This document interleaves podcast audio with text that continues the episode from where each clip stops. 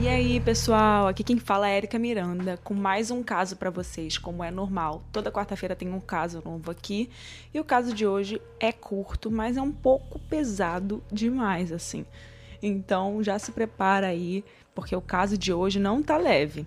Mas antes disso, eu vou pedir para você ir lá no meu Instagram, arroba com K, Mirandas com S no final, e deixa lá uma indicação de caso, conversa comigo e posta que você está escutando o podcast. Agora a gente tem Instagram também do podcast, que é arroba Casos Reais Oficial. Então, qualquer coisa que vocês quiserem ver, qualquer coisa que vocês quiserem falar com a gente, a gente tá lá. Então agora eu vou chamar a vinheta e vamos pro caso dessa semana.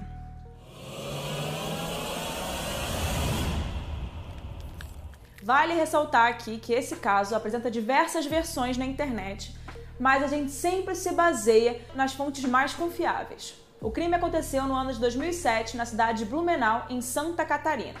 A vítima, Gabriel Kahn, tinha apenas 12 anos na época e era muito conhecido pelos amigos e familiares como um bom menino, educado e muito gentil.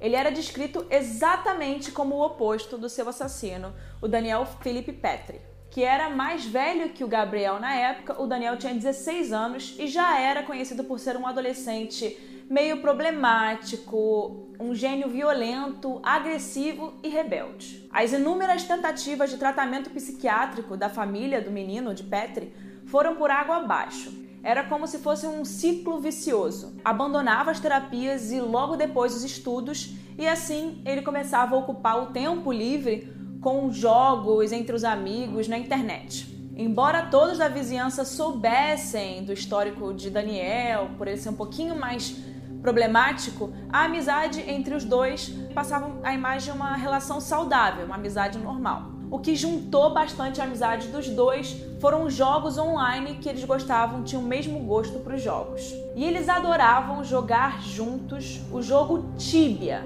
Tibia é um famoso jogo de RPG para computadores mesmo e é um dos maiores sucessos dentre os games online há muitos anos. O início da tragédia aconteceu quando Gabriel, interessado em comprar um item lá do jogo, pediu o equivalente a 20 mil créditos dentro do jogo Tibia, emprestados para o Daniel, para o seu amigo. E com a transferência feita, não demorou muito para o Petri começar a cobrar pela dívida dos créditos. E ele foi bem insistente, ele não parava de cobrar o amigo, não parava, não parava. E aí os dois começaram uma discussão através do chat online do jogo, no dia 23 de junho. E o Daniel já estava com muita raiva nessa altura, né? O gênio dele era de raiva. E aí ele cansou de conversar online e decidiu cobrar pessoalmente esses créditos do jogo. E foi aí que ele decidiu ir até a casa do Gabriel para tirar satisfações né, desses créditos aí do Tibia. O problema é que os pais do Gabriel não estavam em casa quando essa briga, briga de amigos começou, né?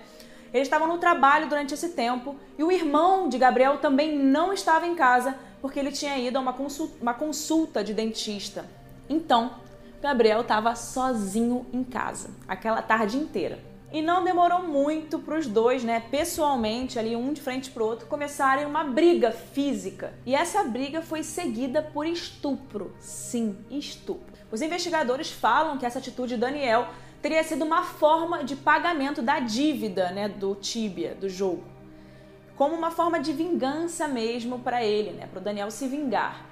Depois disso, o Gabriel ainda foi estrangulado com arame farpado e o crime não termina por aqui. O Daniel queria esconder o corpo no sótão da, da casa do Gabriel, que era bem alto, assim, acima do corpo, quase 2 metros de altura. E não foi uma tarefa fácil para um menino jovem de 16 anos, né? já que o corpo era bem pesado.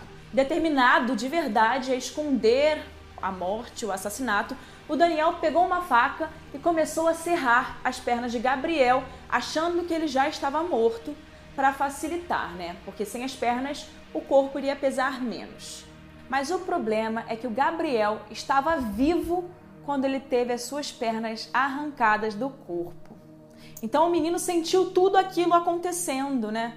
Conforme o laudo do IML, o Gabriel estava desacordado e morreu por hemorragia quando ele teve os membros né, cerrados, decepados. A perícia apontou também que houve abuso sexual, como eu disse para vocês, antes do assassinato. Então não é uma teoria, é, é comprovado. E mesmo com o um amigo acordando do desmaio, gritando de dor, ele não interrompeu aquele corte ali das pernas. E por fim, ele queria amarrar o corpo a um fio para poder conseguir colocar o corpo para o alto, né? Mas como eu disse, era muito pesado e ele não conseguiu e acabou que ele deixou o menino lá, né?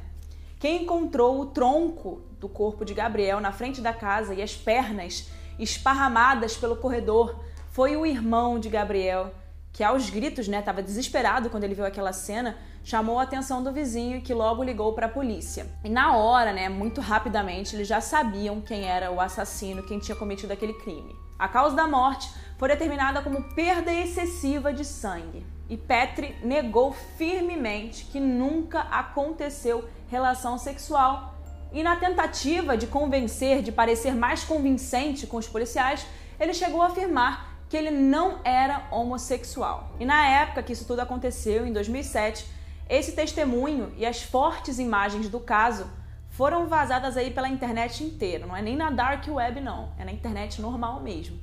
O Daniel Felipe Petri foi encaminhado para a promotoria de infância e juventude, porque na época ele ainda não tinha 18 anos, né? Ele tinha 16 e ele assegurou a vaga dele em um centro de delinquentes juvenis mas nunca divulgaram publicamente aonde era esse centro, onde teoricamente ele cumpriu três anos de pena e logo depois foi solto, né?